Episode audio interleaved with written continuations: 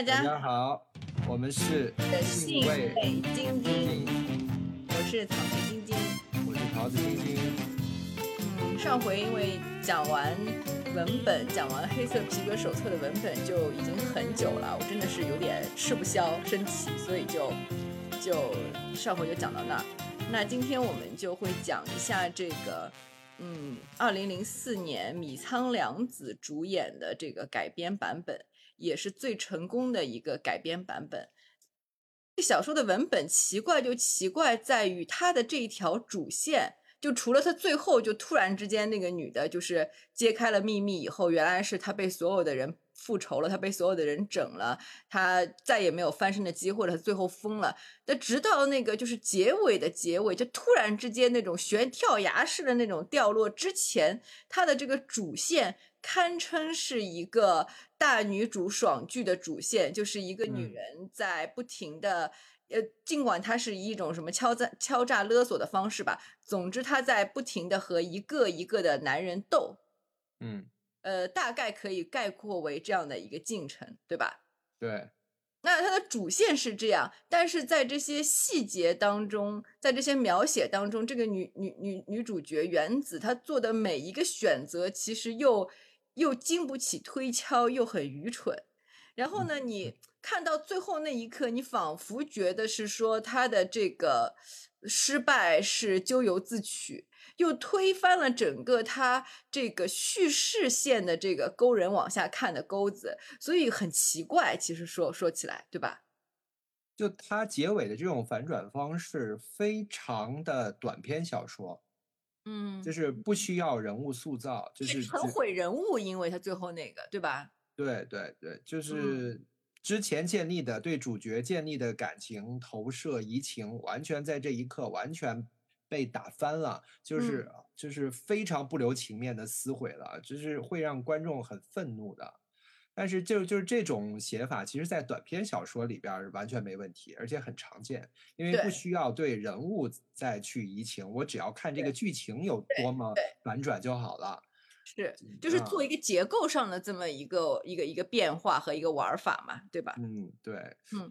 他嗯，他前面就那几部分，就那个前面有几个那个呃呃男 A、男 B、C、D 这嗯。些的，我觉得他就是可能就是正好看到了这些社会新闻，查嗯。到了这些资料，然后嗯。觉得可以把这些人物的这个社会新闻放在这个故事里边儿，然后把前面就写的很冗长，但是实际上他脑子里边儿最开始的时候就想让这个女主角深陷地狱，他可能就是想写这么一个阴暗的故事，然后最后又回到了他的本意上。嗯嗯嗯嗯，有可能。而且他这个就说他选择这个女主角做妈妈桑，我们之前上一期也吐槽过了，就完全没有道理嘛。就是你从嗯银行拿出来八千万、一亿日元，说白了干点什么不好，要去干一个就是吃力不讨好，就是说一个月那个净净净利润才七十万日元的这么一个 辛辛苦苦的一个 经营者。是，所以就是电视剧里边给他加了一点前十，我觉得就是稍微弥补了一点，但但嗯也是有点苍白对对对，啊。然后可能我觉得松本清张他可能安排他做这个职业，就是因为这个职业是最容易串联起那几个男人的。对吧？就是说你哪哪个职业的女性可以在短时间内，就是说跨领域、跨区域的，或者是说就是就是直接和这些政商政经的这些上层人物有一个近距离的接触，并且可以打探到他们的私生活，进进而进行各种什么勒索什么的呢？对吧？嗯，可能完全是处于这个这个角度去考虑，就包括后面有什么黑社会介入啊什么的，就这样一个危险的职业，仿佛才可以勾连起这个故事。是这个职业就不用解释了，就是天然会让他跟这几个男人之间有一种就是需要和被需要的关系。对对对，无论是男女关系，还是就是说社会人和社会人之间的这个，或者是甲方和乙方之间的这种，对吧？甲方和乙方，对，啊，是嘛，是吗，是是是，确嗯实是这样。所以就是确实妈妈桑就是一个很好用的人设。对，然后我其实觉得蛮奇怪的，就是说，因为我看过松本清张不少的小说啊，和他的那个改编的电影，就是加起来也有十几个了。就是他其实不能说，你不能说他是一个厌女的男作家，但是我们这个厌女是在一个比较狭义的那个范围内讨论啊。如果你就是说广义的范围内讨论，我觉得这厌女可以算是每一个直男的原罪了，这个就没法说了，对吧？嗯，就是我们说这个，就是说你有没有有意识的表露出来，或者是说厌女是不是你的一个主张和立场？那我觉得对于松本清张来说，并不是。因为他塑造，他对女性、对底层的女性是有同情的，他也塑造过，在别的小说里边也塑造过，无论是被害者还是加害人，都有过，就是说怎么讲，就是非常具有同理心的视角，然后去挖掘他们的故事，去塑造一个一个鲜活的女性。所以，我我我我自己觉得，就从狭义上来讲，他不能是一不不能算是一个厌女的男作家，虽然他是一个昭和男儿，对吧？但是呢，就是说，在这个黑色皮革手册这个 IP 里边就很奇怪，就是。你小说通篇读下来呢，你也不觉得他有多么的厌女，他顶多就是会觉得这个一来觉得他他一系列的这个操作有一点咎由自取，他太心急了，他太冒进了，太轻信了，或者是用本身就是用这个不法的手段去去呃攫取一些利益，那你最终就是被这个不法的手段所吞噬，也是那种什么报应不爽的那种感觉，对吧？就并没有好像刻意的要去写一个就是女性就是被被自己的这个愚蠢毁灭的这么一个故事，但是他在这个小说的细节里边又又有意无意的流露出来一些他认为只有女性才有的一些特定的愚蠢。对，嗯，对，所以这个就很很很很微妙了。那在这个日剧里边呢，他其实做了很多很聪明的改动，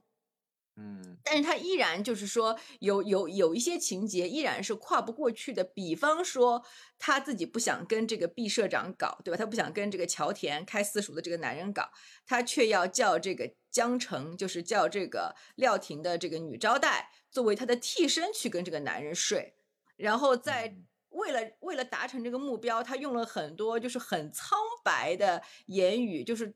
总结起来只有两点：一是他试图说服这个女招待，呃，这个男人并没有他看起来的这么恶心，或者说是帮他洗脑，说你可能看着看着就习惯了，或者是说男人不一定是要看外貌的。第二点就是。拼命的夸这个女招待的性魅力，就是说你你你多么的那个好看啊，然后她一定爱慕你很久啦，怎么怎么样，她一定是拜倒在你的这个石榴裙下的啊，然后就是即便你跟她上床，她也是会对你这个俯首称臣的，然后会给你很多的那个好处的，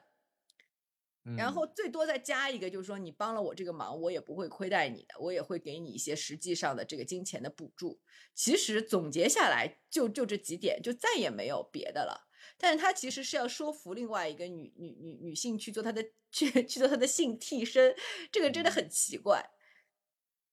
就是他对女性可能呃没有恶意，但是这种嗯就是这种呃标签化的理解已经刻到骨子里了。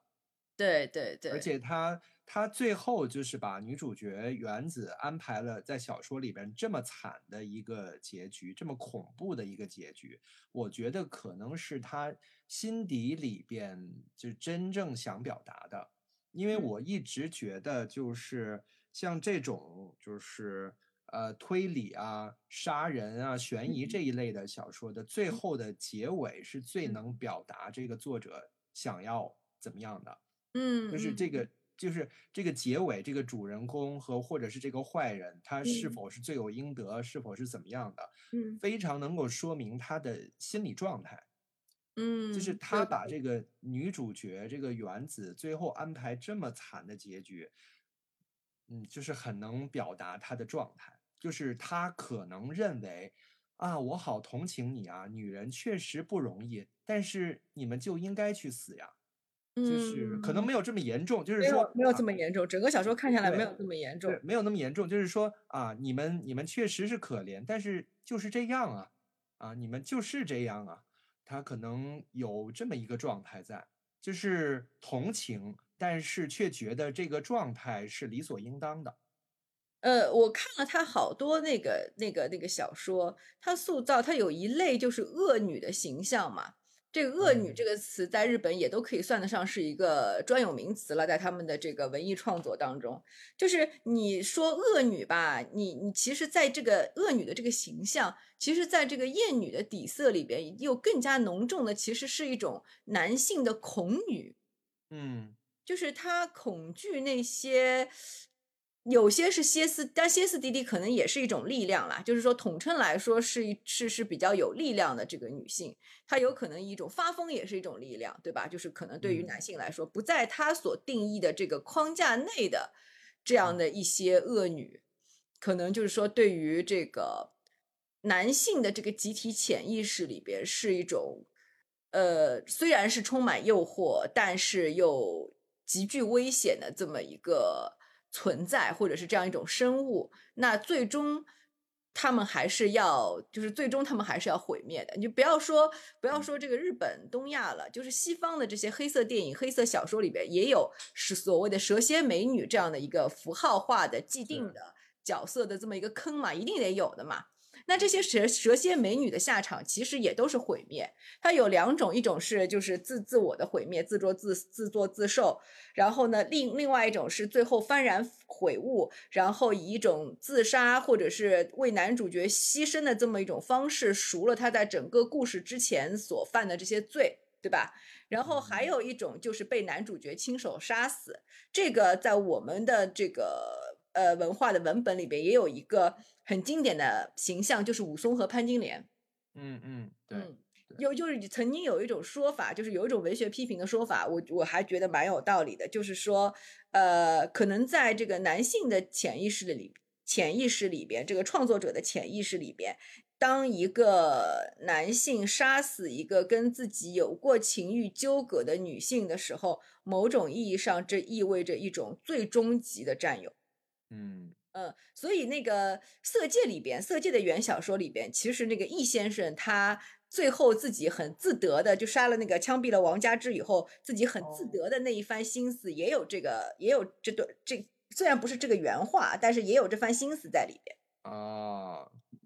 原来，嗯，就是生是我的人，死是我的鬼。嗯，我觉得在剧里边，其实他没怎么犯过蠢。就是有一些所谓的这个犯蠢的这个设定，也是原著带来的。嗯，他说的就是原著。对他甚至还编了那个，就是原子和那个小姑娘的相识。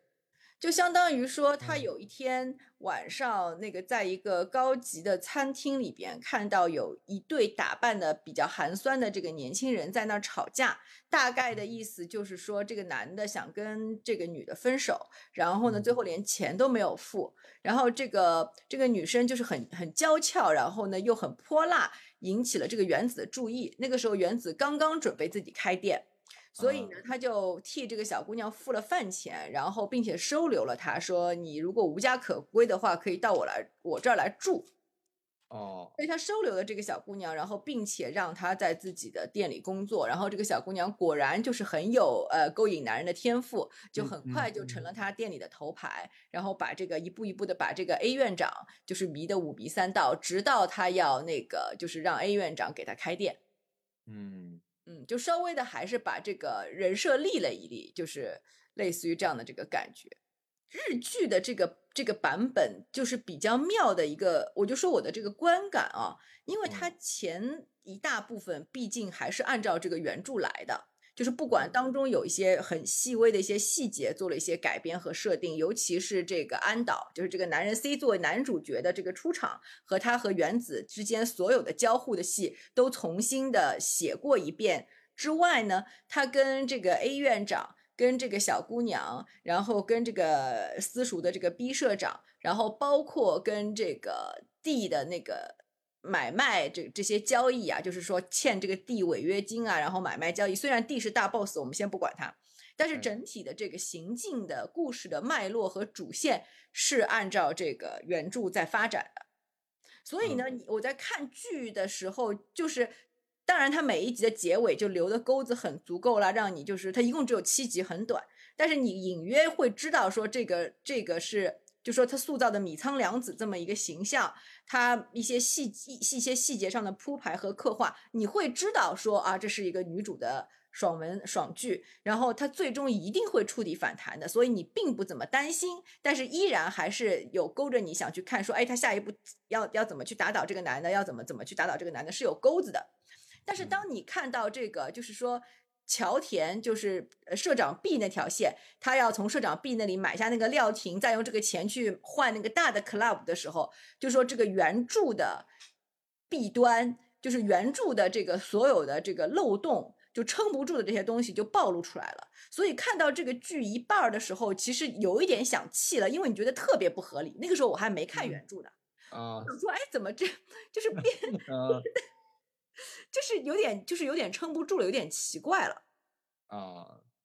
直到他这个做出最大的改变，就是在整个这个剧的最后三分之一嘛，这个时候这个剧才有了一番别样的味道。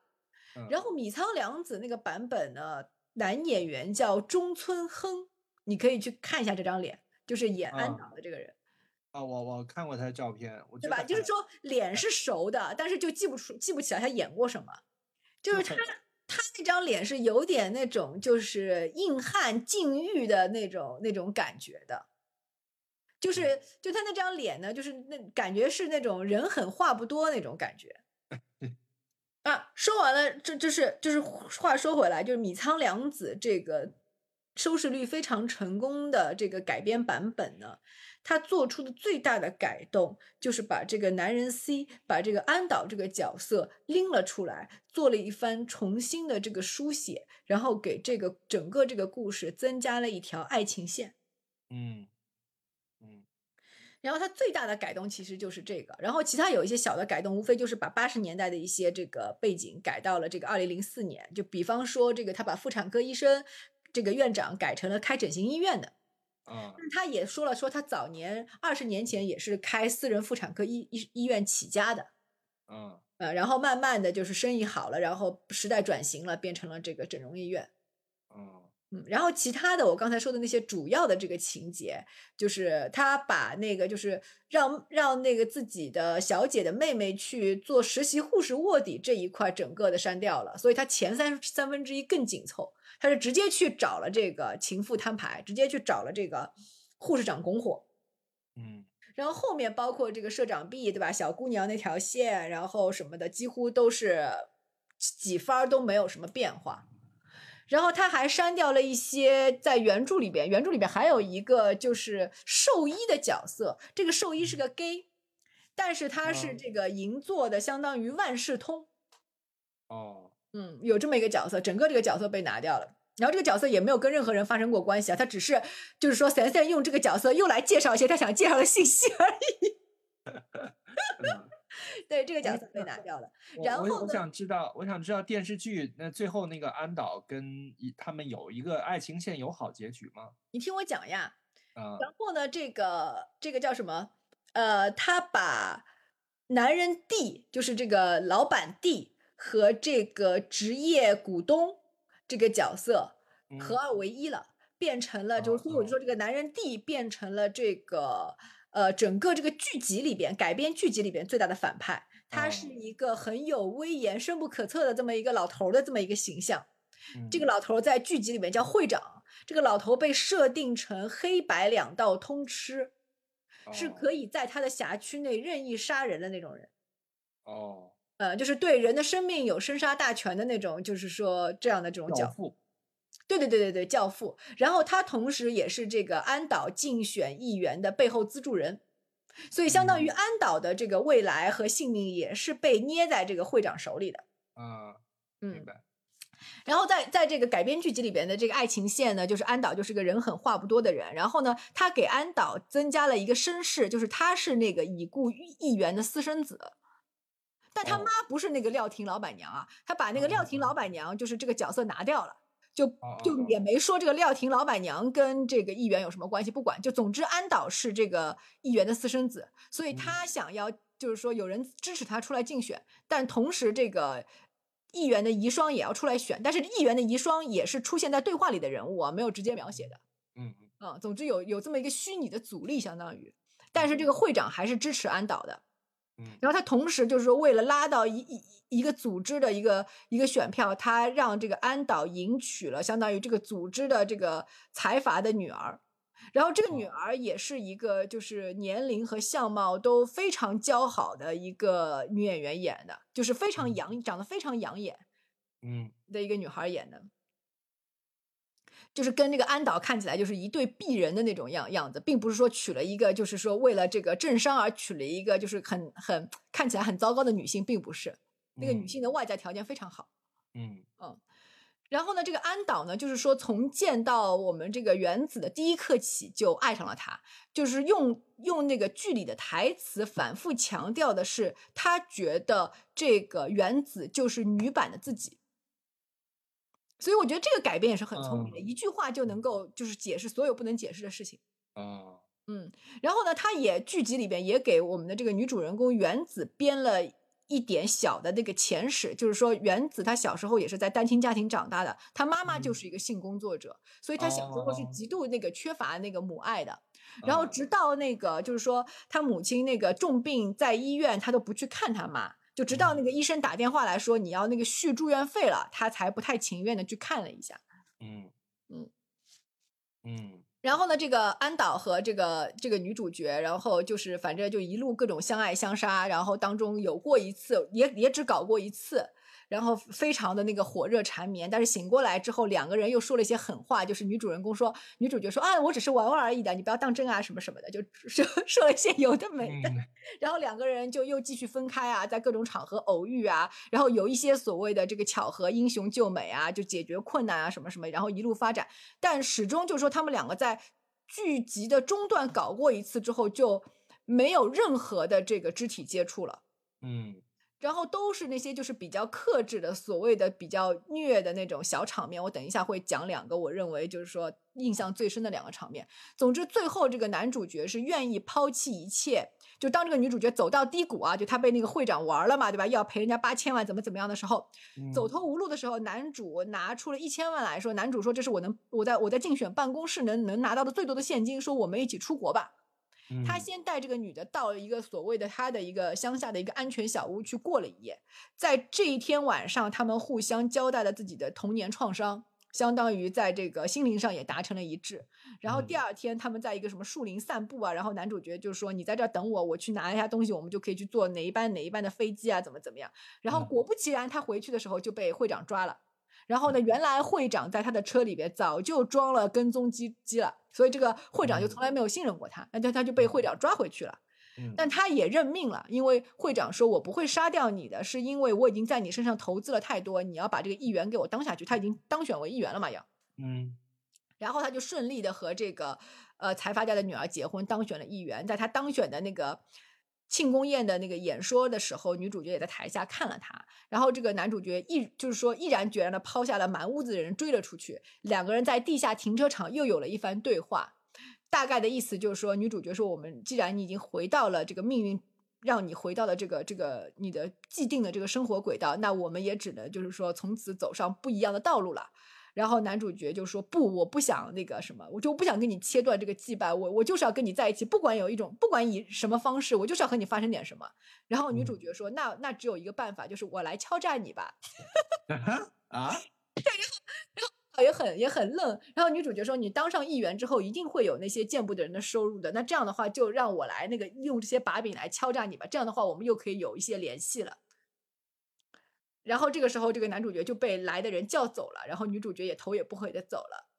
然后这个故事的结尾是这个小女孩去警察局揭发女主角的一系列的敲诈勒索的这个罪行，有的没的。然后女主哦角走在银呃，女主角终于把那家她想买的那家店买下来了。她也这个哦成功的翻身了，脱离了，就是说终于终于反将会长一军，脱离了这个会长的威胁。嗯把银座最大那家店买下来了，开门营业，一切都都就是怎么讲，就触底反弹的时候呢，他有一天走在银座的路上，和男和坐在车里的男主角擦肩而过，然后男主角看到一辆警车停在了女主角的面前，然后女主角开始狂奔。而这个剧集的开头也是这个女主角因为抢了这个银行的钱，一路狂奔，被银行的经理追。她在过马路的时候差点撞上了男主角的车，这个时候他们谁都不认识谁呢。哦那就做了这样的一番对应的处理，就剧集就是这个样子。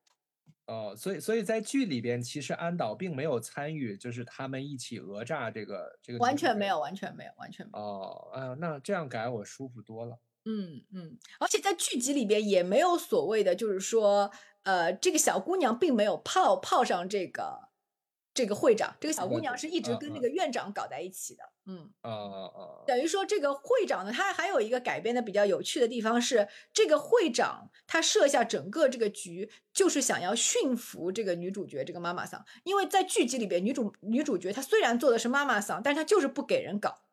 嗯，会长想搞她呀。对，会长说你只要陪我一晚，我就可以把你欠我的这个违约金一笔勾销，然后从此之后你就成为了我重要的这个合作伙伴，你的就是我的，我的就是你的，没有人敢伤害你，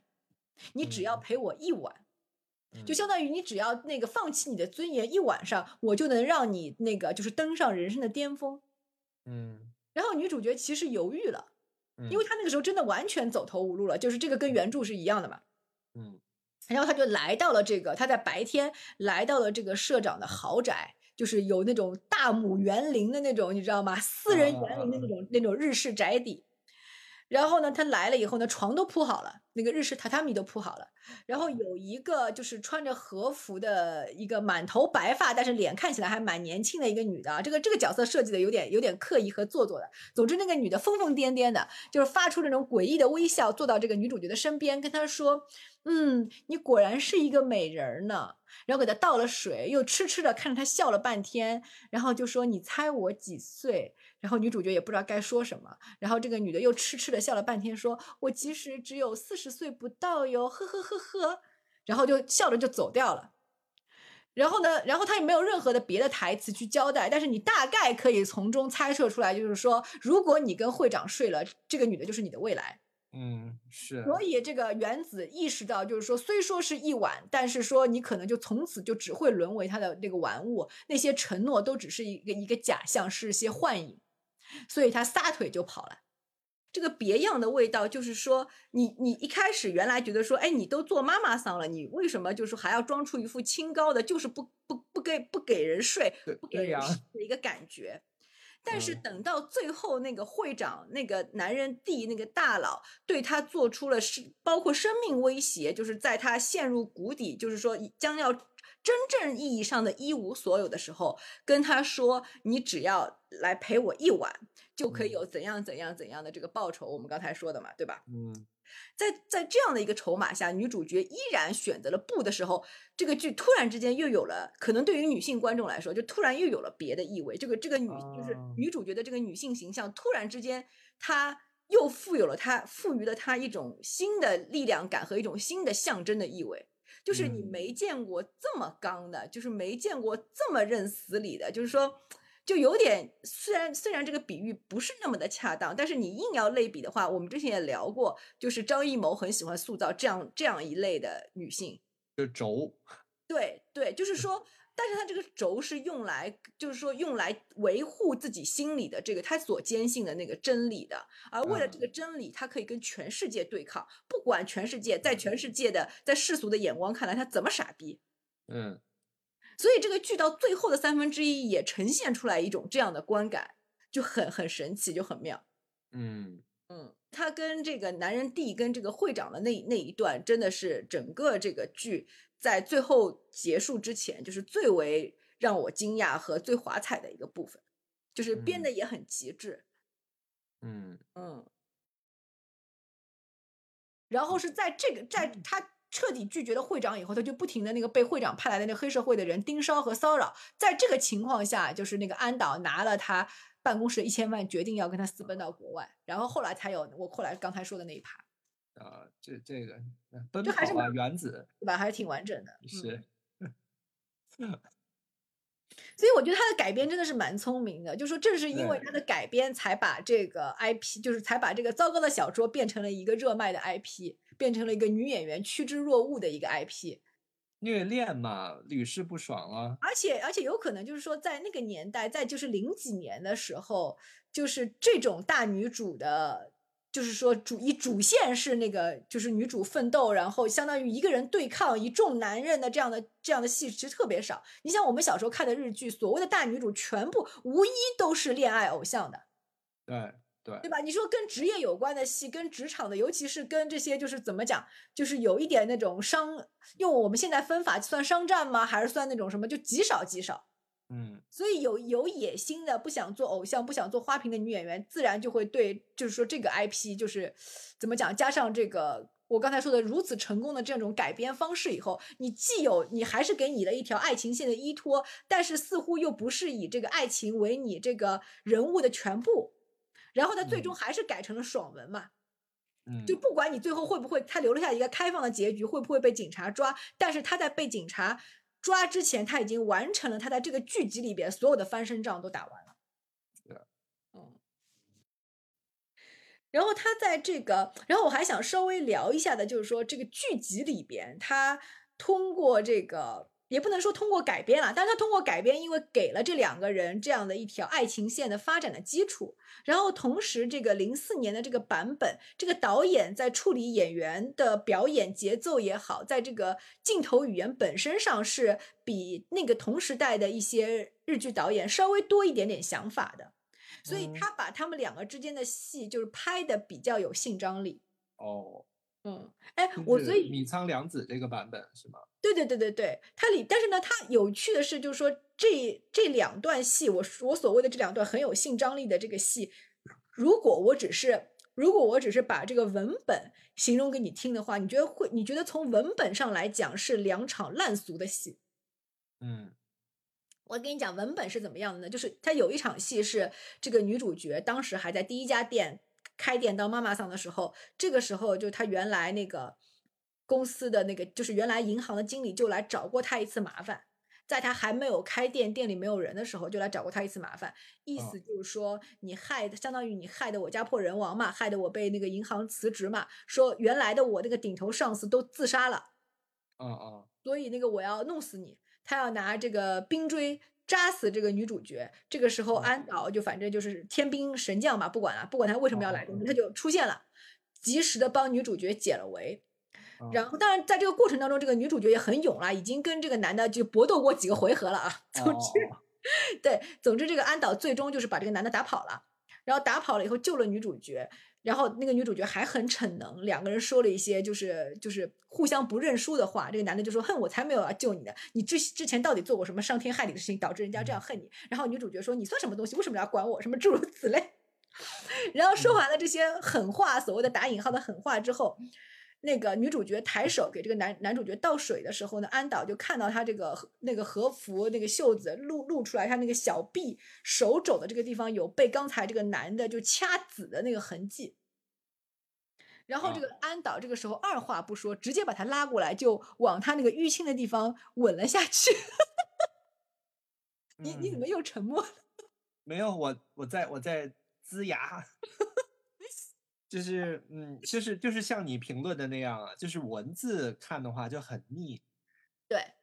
但他就是说这两个演员之间的火花，包括他的一些那个镜头的那个剪辑的处理，就是导致你在，就是说导致我刚才形容那形容的那一段，在剧集的画面的最终的呈现上是有性张力的，因为你没有想到他会来这么一出，而且那个男的就演的很，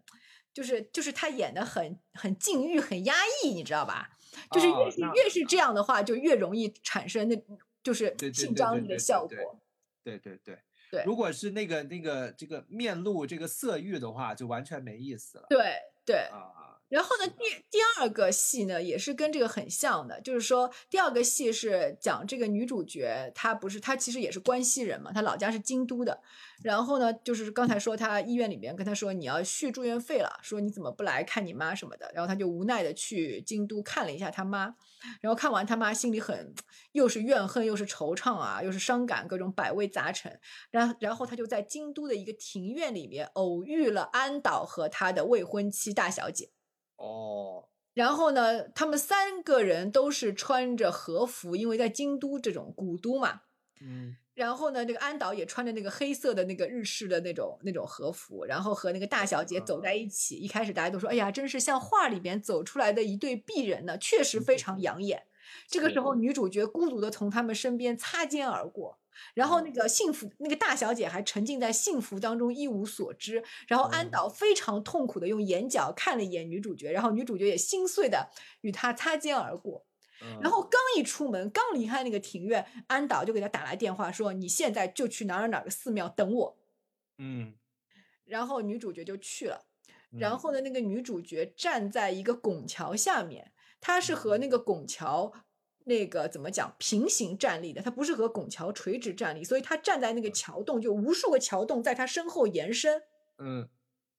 就像一个世界名画的一个建筑，也就是一个构图一样的。嗯嗯，啊，女主角穿着和服站在无数个桥洞前，然后那个纵深处有无数个那个桥洞往后延伸，嗯，然后。男主角看到她，一把把她搂在怀里，一句就是一开始都没有说，两个人先搂了搂了十几秒，嗯，呃，就又是那种痛苦，因为你紧接着刚才那场戏啊，我刚才说那个那场戏，然后又是那种非常痛苦的禁欲的，就是说想爱又不能爱，想搞又不能搞的，把他死死的搂在搂在怀里，嗯。就这两个戏呢，你要说从文本上来讲也很烂俗，对吧？什么偶遇，然后又什么什么，但是他就是就是拍的很有性张力，呃，表演员的表演也确实有那种，就是说一直在克制自己内心汹涌的那个爱意和欲望。嗯，是，嗯，如果文字想表示这种就表达这种克制的话，就可能需要用其他的场景才能表达出清楚这个意思。对。呃，所以很有趣，而且那个虽然这个剧集里边就是说把安岛变成了一条爱情线，但是剧集恰恰抛弃了我们念的文本当中，我们觉得就是他描写的最色的、最有新张力的那一段，整个的拿掉了，是那就不合适了嘛？对对，而且那个东西就就是说，呃，欲望感太强，而且也很高中生嘛，对吧？对对对，就对，就高中生哪何来禁欲呢？就不对了，对对，高中生是 泰迪。对呀，嗯嗯，那他确实改编的确实是很成功啊。那你会觉得，就是说，你会觉得性张力这个东西是是是个什么呢？你会怎么形容这个东西呢？就是在如果在一个呃艺术作品当中，文本的包括文本啊，在这个就是创作当中。的这个性张力和现实当中的这个性张力，你觉得是一回事吗？或者说是如果不是一回事的话，你会分别怎么定义呢？嗯，我之前之前一直觉得这个性张力它本身是要在这个颜值的基础上的。嗯，那当然，那当然。嗯嗯，但是今天聊完之后，我觉得我会把之前排在后面的一个条件今天往前放，就是压抑。哦，呃，我觉得必须先压抑才能有张力。如果一直是一个就是呃一个通畅的通道，是不存在张力的。对对对，哦，我想起来那个，我之前在网上看到过一句我觉得蛮妙的话，他说性张力，性张力，但是你一旦把性摆在前头，这个张力也就荡然无存了。对，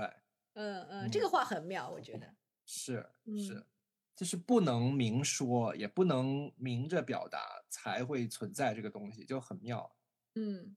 就是有点像是那个，就是说所谓的这个张力，就是你你相当于你要把一个水，就是往杯子里边倒，倒到那个在杯子上形成一个拱起来的那个薄膜，但是水还没有溢出来的那个感觉是最，那就是张力。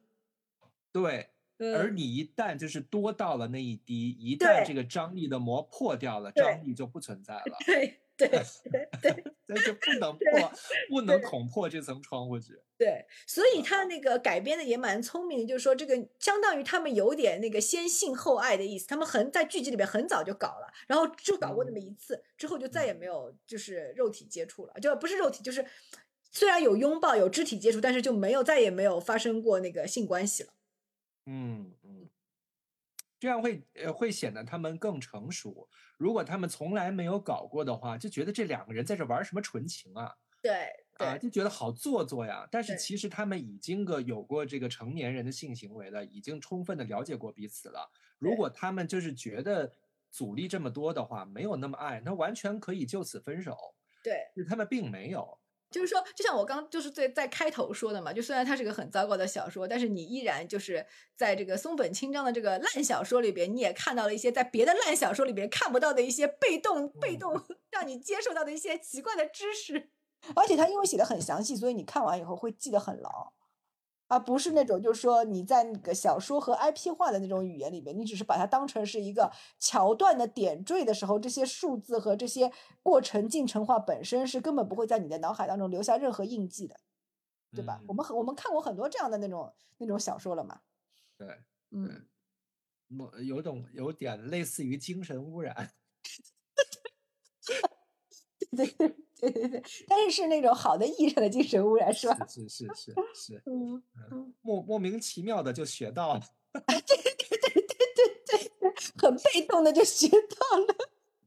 嗯嗯，这贤贤之所以是贤贤，就是他很敢于面对自己的欲望，就是他想写，他不隐瞒，他就我我就想写这个东西，我就把它写出来了。对，而且他其实真的不是为了写而写，就不是为了卖卖而卖 IP 而写。他就是说，哎，我今天看到这个新社会新闻，有感而发，我也想骂骂你们这帮社会蛀虫，骂骂你们这帮逃税漏税的医生，好，我就写一个这个。然后写的好不好我不管，反正我要写的写完了，拉倒了，就这样吧，交了，发了，就这样。你刚才还提到他不仅仅写小说嘛，他还写那个什么类似报告文学那那些。对对对，他的报告文学非常阴谋阴谋论的。但他写的严，他报告文学，就是说所有那个日本战后的那些不解之谜的那些案件，通通都是那个美军在最后捣，美军的那个那个情报组织在最后捣，在后面捣鬼。啊，我就觉得就是松本清张这个人是非常喜欢探究人性的，但是他所看到的事实就是他写小说，就是他他只写他自己认为的。对对啊，就是你看他其实是那怎么做妈妈桑，怎么怎么去那个。呃，怎么在银行里边做假账？但其实他事无巨细的，好像是像做报告文学一样。但是其实他是用这种方式来强调他写的这个东西是他思考过的真实。嗯嗯。但是掩盖的实际上是他他非常个人化的叙事的方式和对，而且是就是说那个非常片面的社会解读。对，非常片面的解读，非常片面的个人想象。对对啊，对对，是的，嗯。但是他敢写呀，就是我就这么写了。嗯，对，而且而且关键是不单单是敢写，这个敢写的背后是他对自己的这个片面解读的深信不疑。嗯，对，他是真的信的，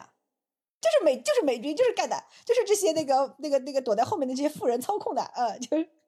其实特别阴谋论，你知道吗？就是是，嗯。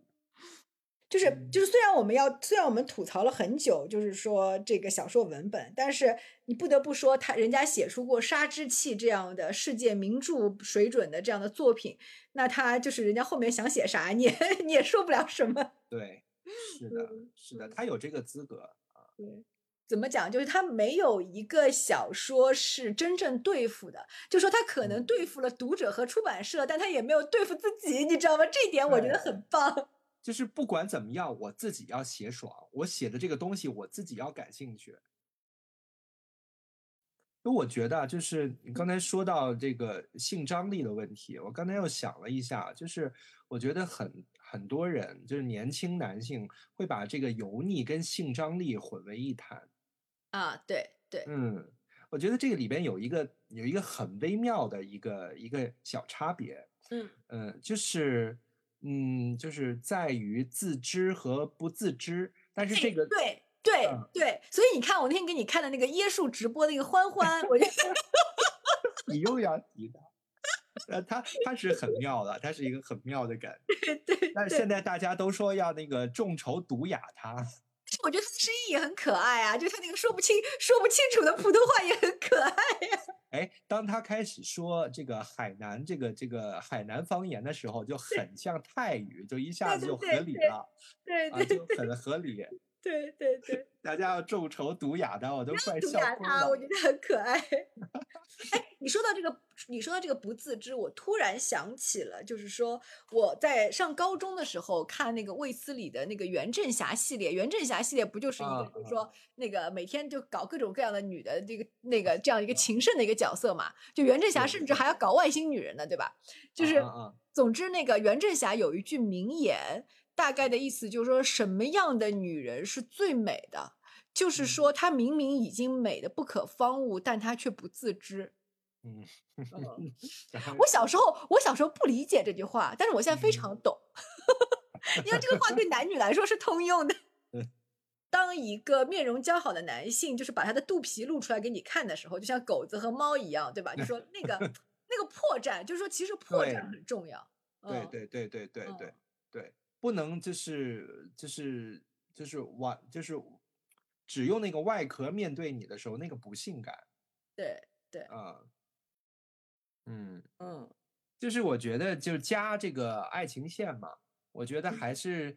就是一个挺普遍的一个一个做法，处理方法。对，因为在那个时候，你你女主就是说女演员的戏，你不加爱情线，似乎就是 说根本是说不过去的。你不像现在，对吧？重启重启人生里面就是没有爱情线。我看那个编剧得奖采访，制片人也确实说说不加条爱情线真的没关系嘛。然后那个编剧很坚定的说，那个编剧还是个男性啊，很坚定的说没关系的，没关系啊。嗯。所以安藤英这个就是说，这个今年上上上半年最火的那个重启人生里面就是没有爱情线，所以时代还是不一样了。是，但是在在零四年的时候，就是毕竟还是要的。就就这个这个这就是这个 IP 奇怪的地方，就是说这个 IP 的主线太过于拧巴和不合理了，导致这条爱情线呢，即便俗套，但是它依然很有效。就包括我们说的这个所谓的性张力嘛，这个张力存在，它就是使这条爱情线更为的抢眼。但明明这条爱情线在原著里边是根本不存在的。嗯嗯，那他这个爱情线也还是怎么讲？就也还是没有，并没有把女主角当成一个恋爱脑来写。我觉得在那个年代也是挺不容易的，因为首先他们还是在压抑嘛。对。就是还有一个很现实的原因，就是说安导他要竞选议员，而这个会长从一开始出，会会长不是他的这个赞赞助人嘛？会长从一开始就跟他说，因为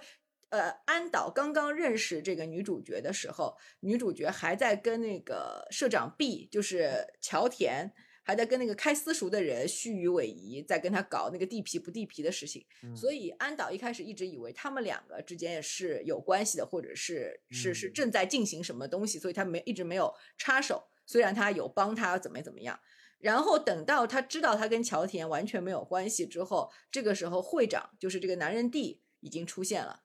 然后这个男人弟是。我们已经说了嘛，是整个这个故事当中不可违抗的国王一样的存在嘛。嗯，当这个是会长出场的第一刻起，就跟安导说，你要结婚了，你要跟那个财阀的女儿结婚了，你你不可以跟他有任何的关系，就是反反复复的，就是提醒了他很多次，甚至就是说最后的那个，就是说你只要陪我一晚上就一笔勾销那个话，他是让安导，他故意让安导去传达给女主角听的。哦，嗯。所以他有有有这样的这个设计，就更增加了就是说这一对人物关系的这个禁忌感和压抑感，然后这个张力也就在在在这样的这个拉扯和那个摁压之下就变得更大了嘛。这个剧只有七集，对，还是还是嗯，只有七集，只有七集。我当时看到最后结尾的时候，我还以为这个剧没完呢。他因为那个结尾就是很很很。比我们还要戛然而止，就是就是那个他他跟那个安导说完话，就说完那个就职演说之后，就是在地下停车场说完那个我们之间以后只能那个我来敲诈你，只能存在这样一种关系之后，他就那个如愿的开了那家新的店嘛，嗯，然后他开了那家新的店以后，就呃有有一些就是所谓的比是就是大家很常见的这些胜利姿态的一些。嗯，蒙太奇的一些戏码，然后他就跟这个安导在银座的街上擦肩而过了。安导在车里，他走在这个路上，然后一辆警车停在他的面前，他就突然开始狂奔，然后就开始出字幕结束了。我还想说，哎，还有下一集是吧？然后一看没有了，就没有了。也挺好的，我觉得比又臭又长要强多了。对对对，没有，但是就是说。一是它只有七集，太短了嘛。我们以前看日剧也都是怎么样的，也得有十一集，对吧？十一集，对啊。然后它这个结尾就是说，因为它是个前面每一集都是有一个悬疑点的嘛，那你看到这儿的时候，自然会猜说，哎，那他要怎么逃脱警察的制裁？会不会有这样的戏码？因为那时候我没看小说嘛。嗯。而且他那个镜头，也就是说拍到最后一集的时候，其实是有点随便的，那个镜头根本不像是那种结尾的镜头，看得我一头雾水。他前面有，他前面有些镜头很讲究，但是拍到最后一集的时候，就就不知道为什么就不是很讲究了。好好玩就好玩，在他我们之前说的那个两场最有性张力的戏，它其实文本写的很干巴，但是导演用镜头语言和对演员的这个表演的那个指导，让让那两场戏变得性张力十足。然后呢，他最后那个我刚才说的最后那一场戏，就是两个人擦肩而过，一个人一个人在车里，一个人在街上，结果一辆警车停在了女主角面前，女主角撒腿就跑。从文本上来讲，这个这个这个结束的文本是 OK 的，它是有结束感的，也是有画面感的，像一个不错的 ending。对，但是他拍的很糟糕啊，嗯，他拍的很糟糕，他拍的那一段拍的就就就根本就不像是整个剧的结尾。而且就是说镜头也很少，就很单一，就不是那种就是有很多镜头可以剪出那种很节各种节奏感的那种没有。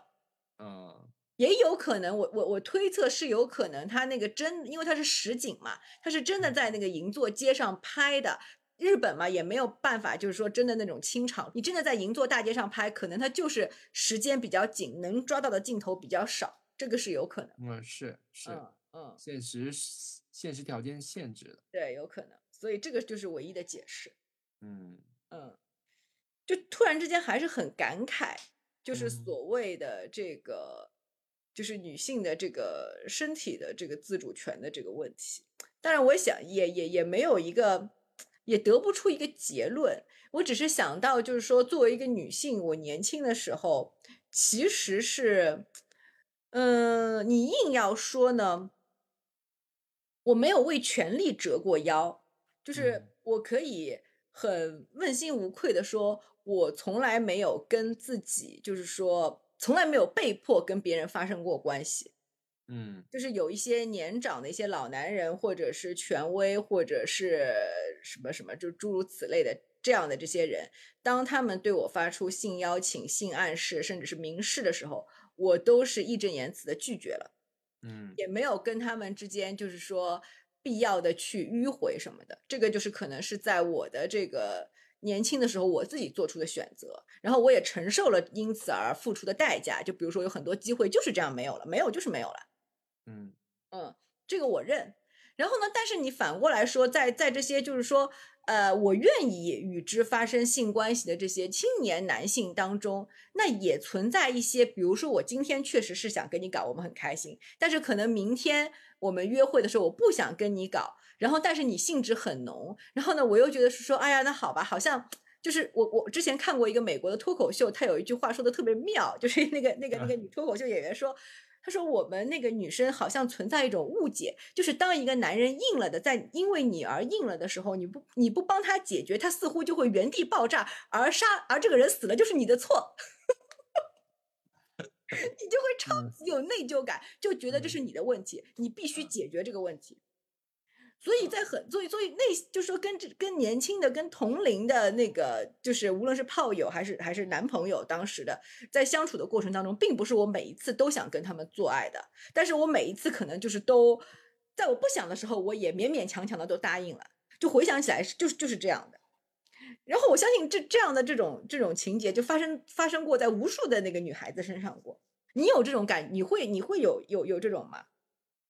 就是在你其实不是很想的时候，对对对，然后但是对方又很想要，你就会觉得说啊，那哎呀算了，就是或者说哎，看你这样也蛮可怜的，好像你也很难受。是，嗯，这一点我就非常想反驳你，就是我觉得，嗯，我觉得就是，呃，常说那个女性视角是只有女性有的，是男性是不可能存在女性视角的，嗯，但是。但是女性呢，可能恰恰呢，又就是没有，呃，也是同样的没有办法存在男性视角，嗯，所以就是这两性的这个这个，就是这个这个观点和眼光都存在局限性。嗯哼，所以我觉得就是对于你刚才说的这个，就是其实我不想跟他搞，但是看着哎呀好可怜，就弄一下吧。这不是不是女性才遇到的问题，这是每个人都遇到的问题。你能明白我的意思吗？就是它它不是一种女性的特有的议题，它不是女性的性权利的问题，它是每一个人在交往过程当中都遇到的问题。嗯，但是我觉得啊，我我我我可以，我们在这个问题上可以稍微深入讨论一下。如果是我觉得被插入的那一方跟插入的那一方是有差别的。你觉得承受的那一方跟，就说哪怕就像你说的，就是说大家都有那时候不是很情愿，但是那个就是说看到对方很想要，就就就差不多差不多得了，我来满足你一下吧。那个那个其实还是有一个自上而下和一个自下而上的区别的，它还是有一个权力不对等的一个一个一个差别的。就如果你说，就是说，如果从一个基佬的一个零的一个角度来讲，我完全当然认可，就是说男性基佬他也会有我刚才说的那些女性经历的 exactly 那样的情况，但是我不觉得一个作为就是说性发起怎么讲，也不能说性发起方吧，就是那个那个行为的这个，你觉得性行为的双方的，就是男女是这个动作是不平等的，是吗？呃，也不能，也不能说是不，不能说是，呃，我觉得在双方都很享受，双方都在被，就是已经被性唤起的情况下是平等的。除此之外，它不可能平等。哦，你的你的这个，呃，你的这个角度其实是站在女性很难高潮、很难享受过这个过程。的这个，我觉得这个就是不用不不用说，我特就是不用说特别指出来，我只是这这是一个怎么讲，这是一个生理常识，或者说是一个就是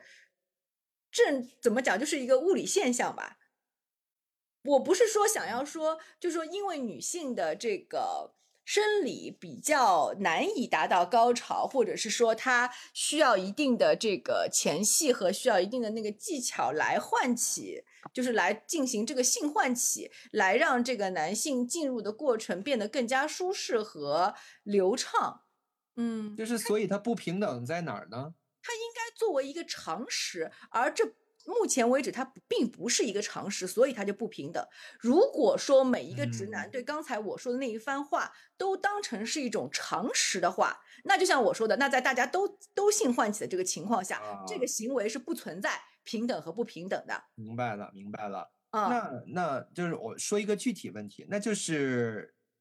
从比例上来讲，肯定是女性。被唤起的次数跟频率会少一些，男性会更经常一些。那两个人要怎么匹配呢？那就是只有当女性准备好的时候，男性再提出呃发出这个邀约才可以吗？不是不是不是不是，这个意思就是说，男性他要怎么讲？就是说，男性他要在呃跟一个女性发生这个。性行为的，就是说所谓的，我觉得前戏也可以称为性行为，对吧？如果我们硬要说，那就就说的更清楚一点，就是说在这个插入之前，他他其实是需要负责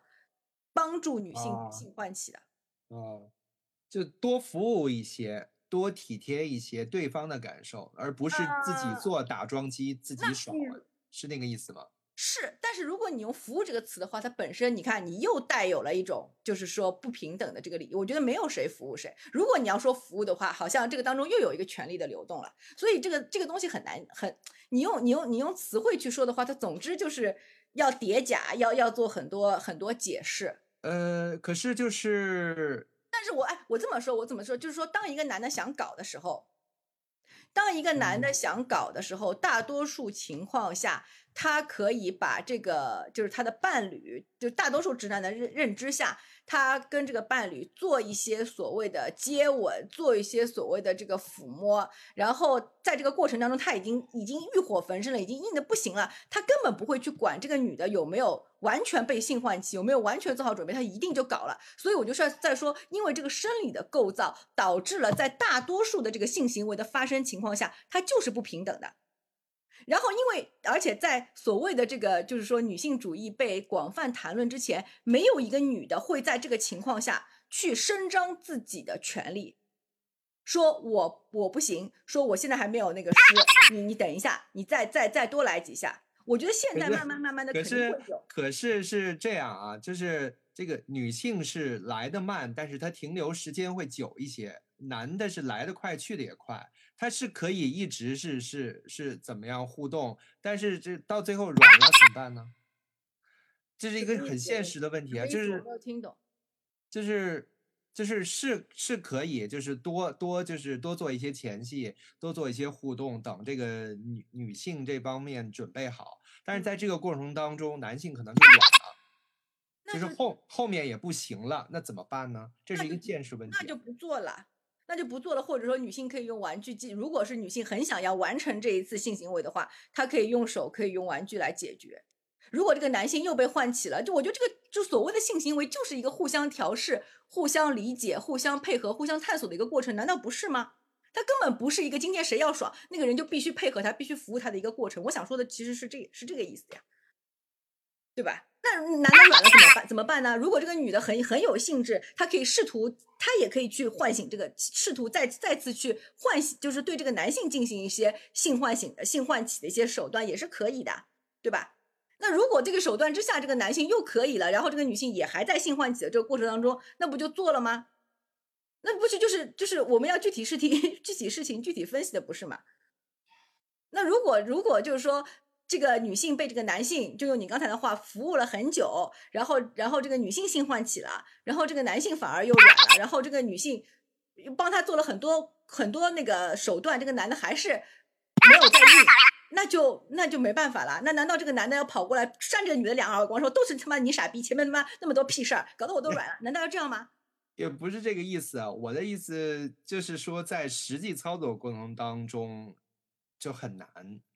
就很难，真的需要两个人。对呀，对呀，我觉得这才是所谓的这个性关系的这个真谛和这个奥妙。它就是要，它就是在一个动态的过程当中，你可能下一秒你也没有办法预预料，就是会发生什么呀。但是我只是说的是最开始的那一段，难道你不应该等两个人都有了这个性唤起的这个状态，才开始进入到所谓的这个性爱的，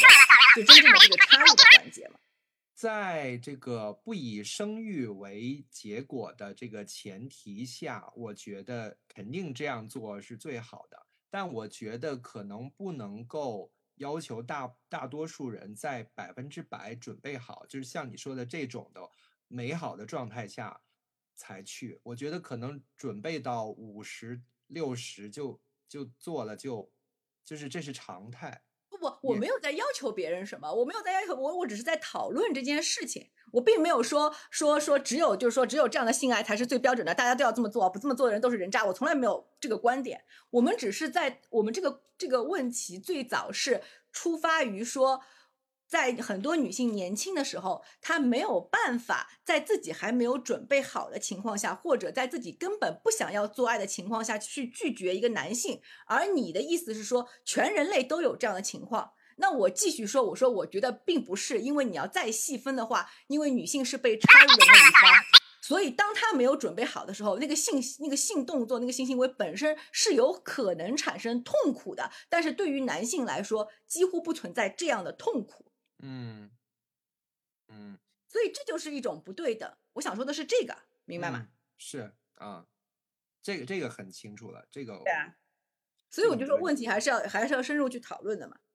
对，嗯，那所以它本身就是一种，你要说它是一种先天性的不平等或者是什么，我不知道啊。就是我我想说分享一个很有趣的一个一个一个事情，就是我有一个发小。我那个发小呢，就是在我的这个认知当中，他就是一个狗公啊，就是一个泰迪。嗯啊。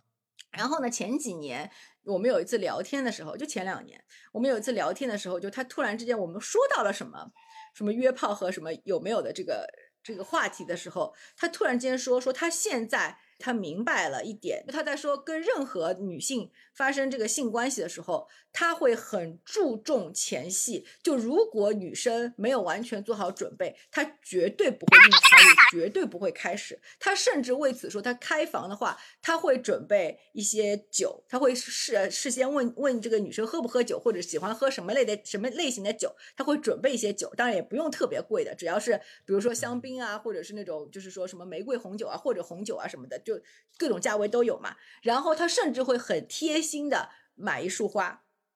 啊，这个让我很诧异，因为在我的心目当中，他就是一个泰迪，因为他年轻时候就是一个泰迪，你知道吧？他就是那种拉过来就干的那种人，跟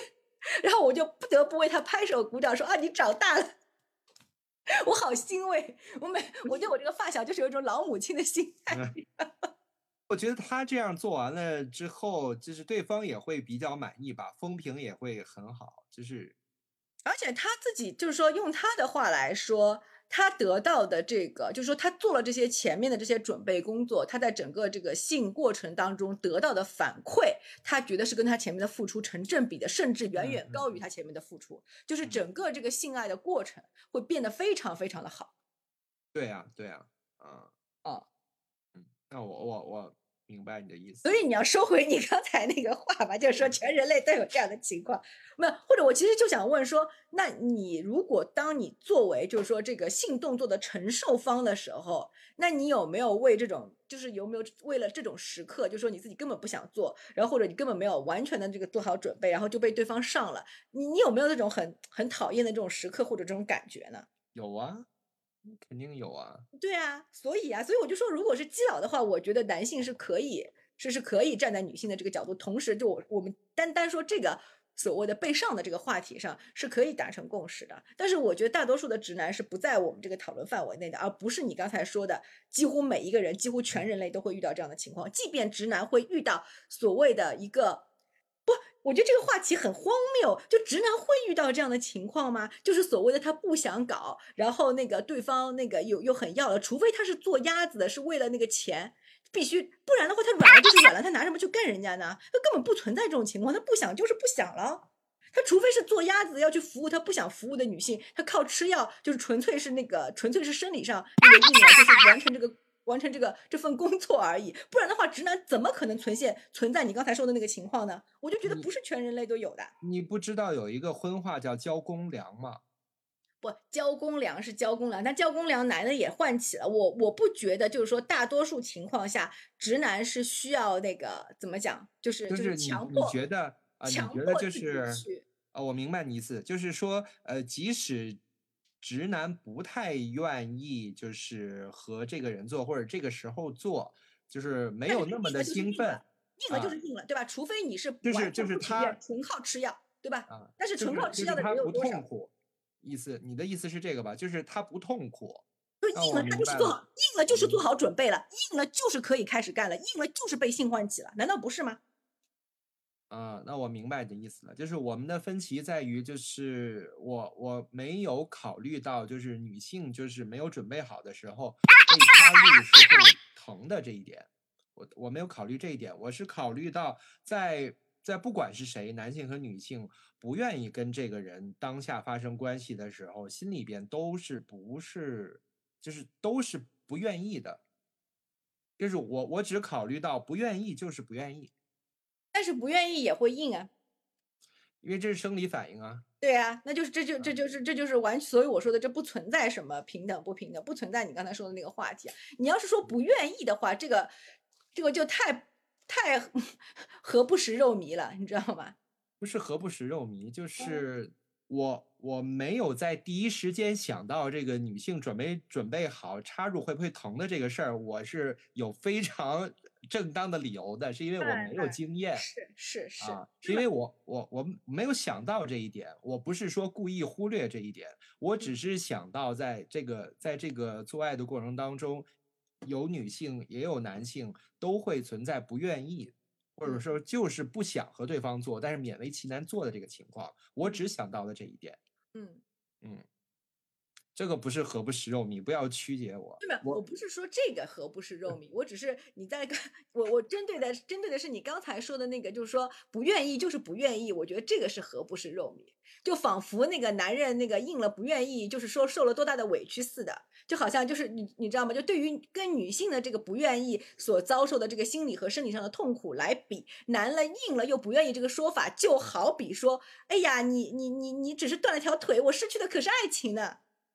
呃，我说的这个就是这个愿不愿意的这个情况，只嗯存在于双方已经就是达成默契，是可以进行性关系的，比如说是男女朋友，或者嗯说就是夫妻俩，或者就是就是怎么着长期的性伴侣。但是就是像你说的是，我今天愿意跟他搞，我明天我不一定愿意呀。嗯但是你不能，就是第二天，不管是男的还是女的，都不能说今天我不想跟你搞，除非这就是混蛋，就是人渣，就是我今天看你就烦，不啊会真的有人。这妹妹，等一下，这个是另外，对，等一下，这是另外一个话题。为什么说出这个话就是人渣呢？为什么在这个就是固定的这个伴侣面前说，我今天不想跟你搞，我今天就是看你烦，我今天不想跟你搞，这个话为什么不能说呢？无论是男女，无论是男方还是女方，为什么不能说啊，是可以说今天我不想做，但是就是说不能够就是怎么说，就是对任何一方表达出我今天对你没有任何兴趣，都是很失礼的吧？嗯，那我觉得就因人而异了，就说每个每每一对那个不同的这个个体之间的这个相处的这个模式和对话的方式，我们都没有办法以偏概全嘛。但我们就单嗯说拒拒绝这个事情好了，就说拒绝这个，单说拒绝这个行为，不管你是用什么温柔的话拒绝，还是用冷酷的话拒绝，我们单说拒绝这个行为。我我觉得那个，嗯、拒绝对于在性方面提出拒绝，就是在已经形成这个默契的两个人当中，是会难以说出来的，可能会迂回的，就是推脱一下，不一定会像你想的就直接说，我直接说今天没有兴致，今天不想做是很容易的。我觉得不是这样的，对大多数人来讲不太容易说出来。嗯，最常说的一句话就是今天有点累，呃，但是是真的累吗？我觉得就就是不想做，就是没兴致。呃，我不知道哎，我个人的情况和我比较亲密的一些朋友之间，我们会聊到这个话题的情况。反正我 就我我我的这个小圈子里边，还真的是都明说的。呃，嗯，那我我没有遇到过，哦，好吧，好吧。嗯。就是当然累会说是确的是确实很累，就比如说真的就是今天加了班，或者是说睡觉前嗯。还他妈的被傻逼老板的那个微信问了几句话，就搞到兴致全无，这个是真的累会有。然后另外一些就是没有兴致啊，就是就是就是最近不想啊，或者是说怎么着，就是而且或者是有些有些时候，比如说呃白天两个人还为了为了一点小事儿就吵架了拌嘴了，然后到了晚上，如果有一个人还赖赖唧唧的说我要那个什么，然后另外一个人就说说没兴致，就是很正常啊。我听过很多这样的故事，就也不是故事，就是大家随便。就是说，说起自己的这个伴侣关系，就说起这些事情的时候，我听到很多这样的事情啊，就没有什么，我从来没有听到过难以启齿这样的话呀，我们 不知道。不是说不是说拒绝难以启齿，而是表达对对方没有兴致。这这个话不是所有人都能就是顺畅的说出来，而且就是像你你刚才说的这句话，不就是恰恰证明了我的话吗？就是这种拒绝，男女双方都会有啊。怎么又绕回来了？我我我我，嗯，这个我倒是要跟你探讨一下，就是我也确实没有没有这样的这个实战的这个经历，就是 对于男对于男性来说，比如说一次比较呃糟糕的一次性爱，就是说双方就没有什么愉悦感，然后他也没有多嗯喜欢这个女的，两个人都没有很享受，但是男性确实就是生理上被唤起了。然后就是完成了这个完成了这个性行为，然后最后也射了。那在 射的那一刻，其实是没有质量差别的，是吗？就不管你前面有多糟 糕不，不不不不，有非常大的差别哦，啊，就是就是会呃会几乎没有快感。啊，会这样的吗？对，哦，这个我还真的不知道，就是就是射了也没有快感吗？就是会有会有会有快感，但是如果说满分的，就是完全的快感，就在双方气氛又好又相爱，嗯那个身体状态又好情况下，如果是十分的话，在嗯你刚才说的那个状态，可能只有一两分哦，这么低啊？啊。那就就是用用手可以达到五六分吗？自己的自己解决？当然，哦，嗯、就原来还有这。个差别，我明白了。这么我就跟你说吧，就说同样的情况下，如果男性感感受到的是一分到两分的话，女性就是负一百。嗯嗯，就是这 就是这么大的差距。嗯，那嗯就是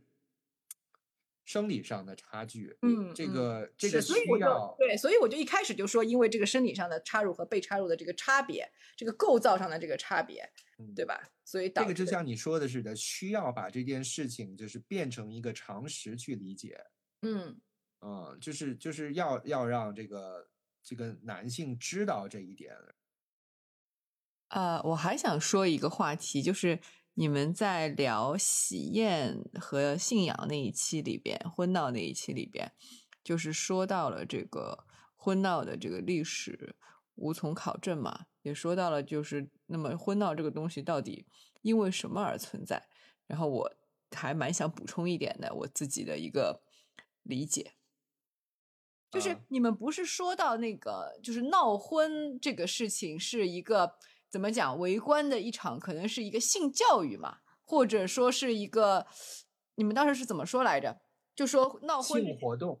应哦该类似的吧？就是公开的游戏公公公开的开从事性活动啊，呃，就是说从那个观看当中，从窥淫当中得到某种类似于性活动的那种怎么讲体验是吗？对，然后我想补充一点，就是你们不是说查不到那个婚闹的历史吗？嗯然后就是就是说，我还想到了他的一个所谓的一个存在的基础。去年有一部赵丽颖的电影呃剧，赵丽颖的剧不是叫《幸福到万家》嘛？哦，然后那个剧其实号称是秋菊打官司的那个电视剧版啦，当然它就是做了很大的那嗯。个改动，但它第一集不就是一场婚闹的戏嘛，拍的还场面还蛮大的，就是蛮那个尺度还挺大的。然后它里嗯。边有一句台词，就是说那个刘威的那个角色，就是刘威演的那个干部的他的那个儿子，他是村长吧，还是还是乡长忘了。就他的那个儿子，他其实是一个已婚男生，已婚男性。然后他在那个婚闹现场，在赵丽颖的这个角色的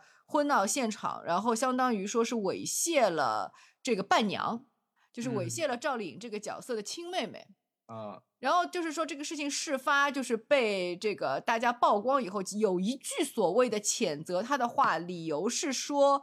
你是就是说从来都只有小叔子闹婚，没有大伯子闹婚的，就是你已经结婚了，你这事儿真说过不说不过去，是你不对。